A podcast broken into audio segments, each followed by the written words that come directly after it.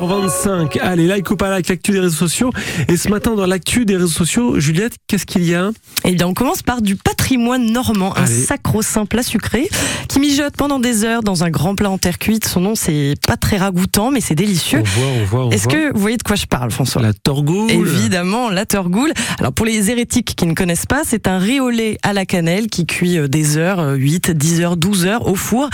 Et alors grâce à nos confrères du journal Le Pays d'Auge, on découvre qu'il y avait samedi à Oulgat dans le Calvados la confrérie des gastronomes de la Turgoule et de la Fallu de Normandie. Alors ils ont un site internet si vous- ça vous intéresse Ouais. François. Euh, il y avait à Oulgat en fait 35 confréries en tout pour parler des produits régionaux, les saucisses de Montbéliard, le fromage de Neufchâtel et donc la Turgoule.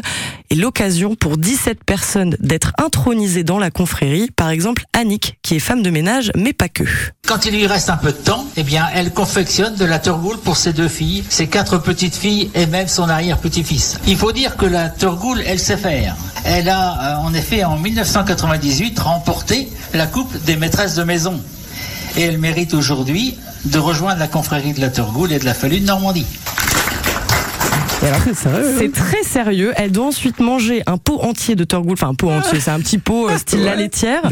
Elle est debout sur une estrade avec les 17 autres personnes intronisées et elle n'est pas toute seule. Et ensuite, ils doivent lire, euh, ils doivent lire et prononcer le serment de la Turgoule. Ils s'engagent à prononcer haut et en tout lieu les vertus et la gloire de la Turgoule normande. Nous devons également, dans toute occasion utile, faire apprécier cette spécialité normande.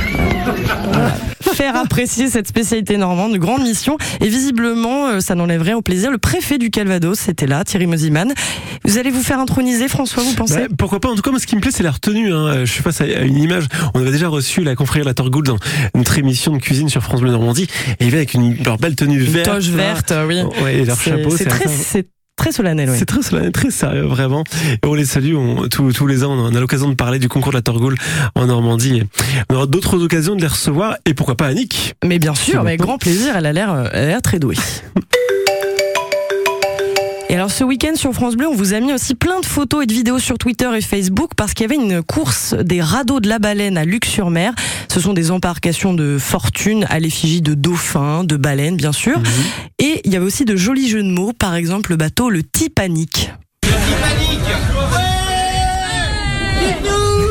Bon, Ils sont très contents, donc euh, la panique, on peut la comprendre, parce que le, le principe, évidemment, c'est de d'aller en mer et de Ouais. flotter le plus longtemps possible. Bon, ça ne marche pas avec tout le monde. Il y a quand même le maire de Luxumer- Luc-sur-Mer et le député Bertrand Bouix qui sont, sont mis à l'eau. Ah oui Oui, c'est à retrouver sur francebleu.fr et sur nos réseaux sociaux. Et ça donne des idées, puisque sur Facebook, Stéphanie a écrit euh, sous la, sous la vidéo, l'année prochaine, on inscrit ton papa. Ah bah tiens. On ne sait pas qui est le papa en question, mais il faudra qu'il soit prêt à Ah, se mettre à l'eau. père sur, sur un bateau qui, qui, qui va prendre l'eau. C'est ça.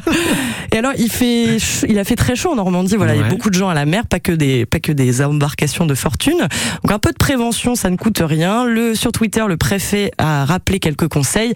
Attention quand vous nagez au courant, il faut nager euh, après la bande des 300 mètres. Nager évidemment dans un lieu surveillé. Surveillez toujours vos enfants. Et puis on vérifie les horaires de marée pour éviter de se faire piéger.